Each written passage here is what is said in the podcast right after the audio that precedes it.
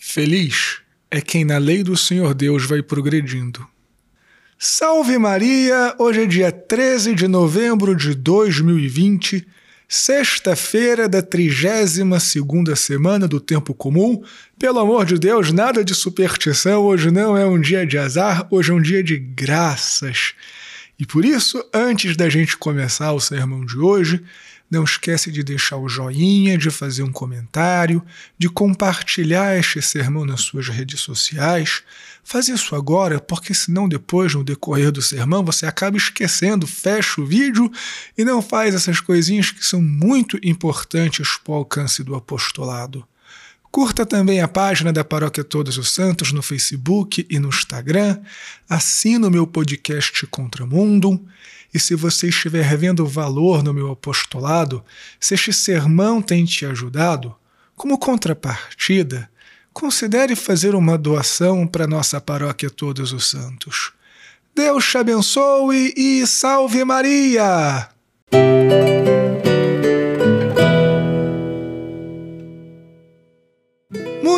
Bem, filhinhos. As leituras desta sexta-feira, da 32ª semana do Tempo Comum, continuam nos conduzindo a meditarmos sobre o fim dos tempos.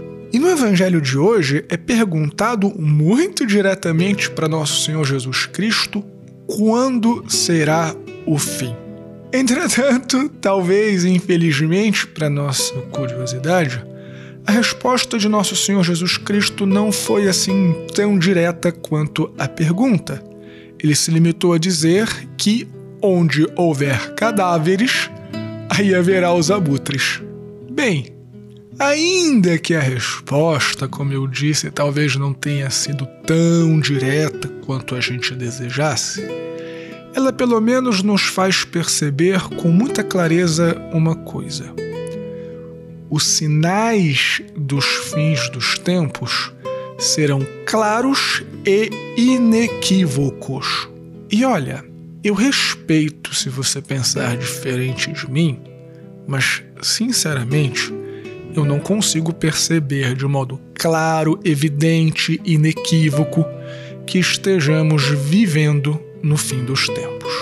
Mas São João nos adverte na primeira leitura sobre o anticristo, ou seja, aquela personagem que nega sistematicamente a doutrina cristã, que nega o Cristo encarnado.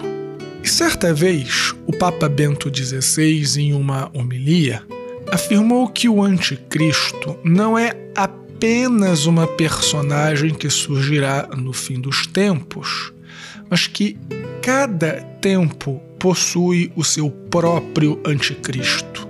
E agora sim, se nós olharmos para a nossa realidade, nós certamente perceberemos que, de um modo muito consistente e sistemático, nós temos negado, enquanto sociedade, as verdades cristãs, o que significa que o anticristo da nossa época tem assumido um poder muito grande. Agora, isso talvez signifique, portanto, que o combate dos nossos tempos, ou seja, o combate que tocou a mim e a você, esteja de tal maneira acirrado que seja necessário, que seja imperativo que nós nos aprofundemos ainda mais, que a gente progrida ainda mais na lei do Senhor. E qual é a lei do Senhor? Bom, é o amor. Tá bem, padre, mas o que significa progredir cada vez mais no amor? Colocar obras de misericórdia, tanto espirituais como materiais, com mais prática, com mais ênfase? Sim, significa isso. Mas algo também um pouquinho mais. Ainda na primeira leitura, São João especifica o que é o amor. E aqui ele diz que o amor consiste em viver os mandamentos.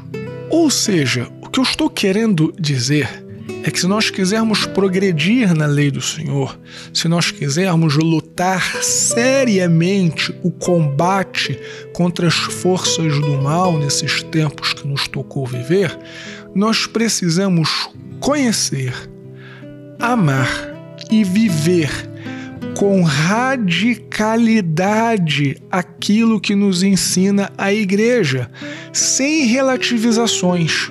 Coisas do tipo, ah, antigamente as pessoas viviam assim, antigamente era pecado fazer certas coisas, mas hoje nós mudamos. Não.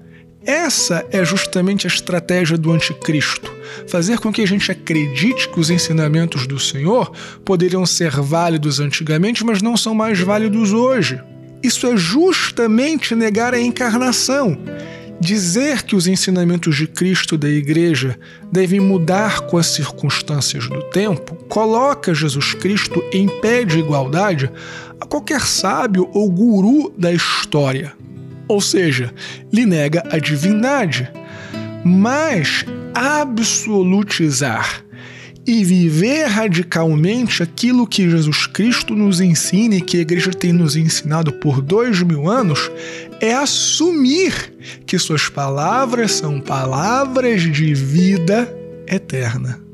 Então, você quer lutar contra o mal? Que maravilha! Vamos juntos lutar contra o mal. Mas se luta contra o mal fazendo o bem. Se luta contra o mal vivendo com radicalidade o amor se luta contra o mal vivendo com radicalidade, o que nos ensina a Santa Mãe Igreja. Por isso, feliz é quem na lei do Senhor Deus vai progredindo. Deus te abençoe e salve Maria!